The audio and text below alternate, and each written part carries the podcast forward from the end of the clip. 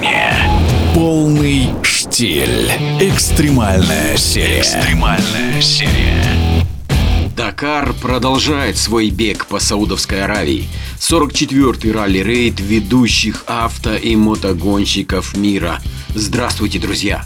Пятый этап грандиозной гонки 6 января, как и следующий 7 числа, запланированы кольцевыми вблизи столицы Саудовской Аравии города Эр-Рияд.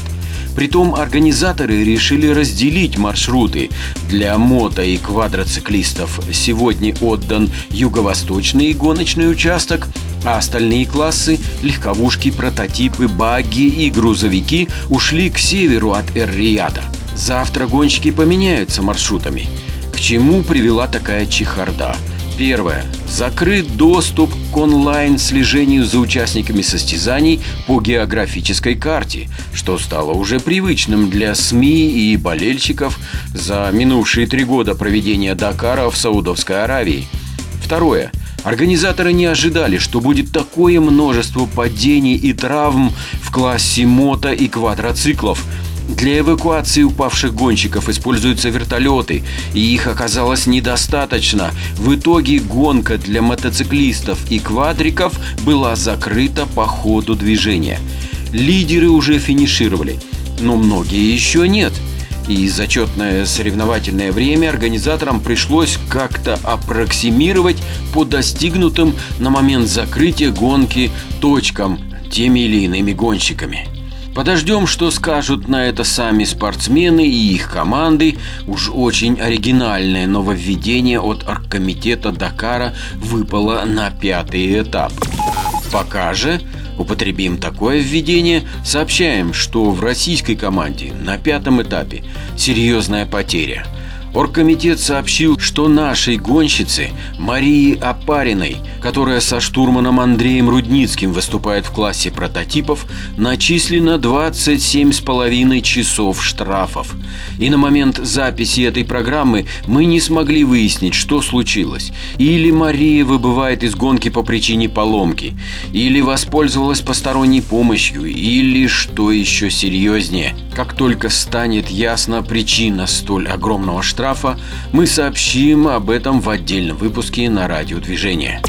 Остальные российские участники класса прототипов, экипажи Бориса Гадасина, Андрея Новикова и Павла Лебедева финишировали и по-боевому растормошили второй десяток зачета и не скрывают своих намерений подняться выше по ходу гонки.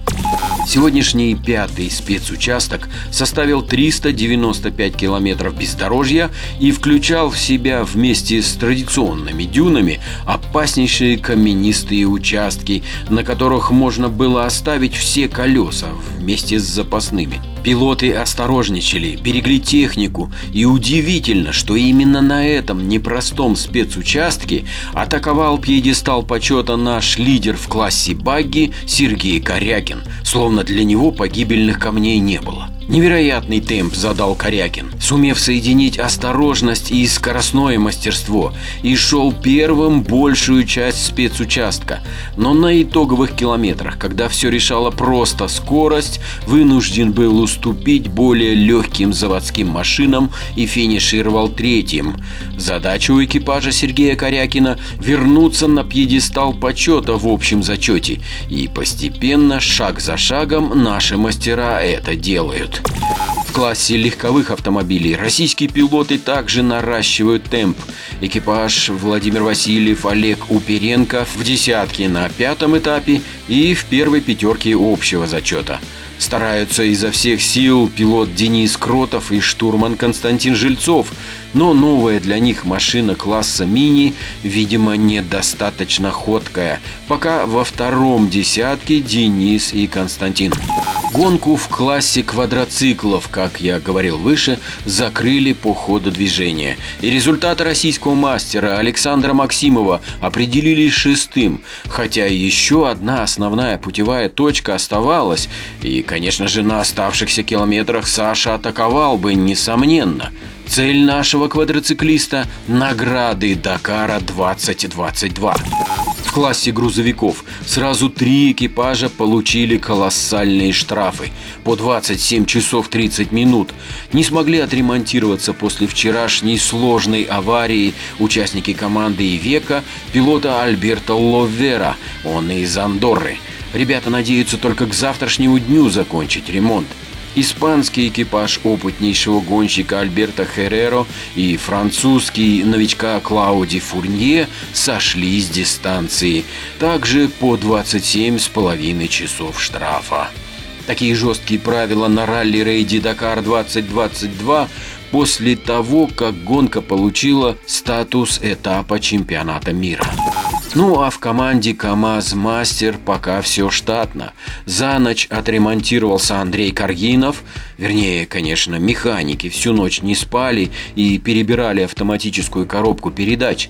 И после вчерашней неудачи Каргинов выиграл пятый этап легендарного автомарафона. На месте и остальные наши мастера. Вновь первые четыре места у камазовцев – а в общем зачете действующий победитель Дакара Дмитрий Сотников крепко держит первую позицию.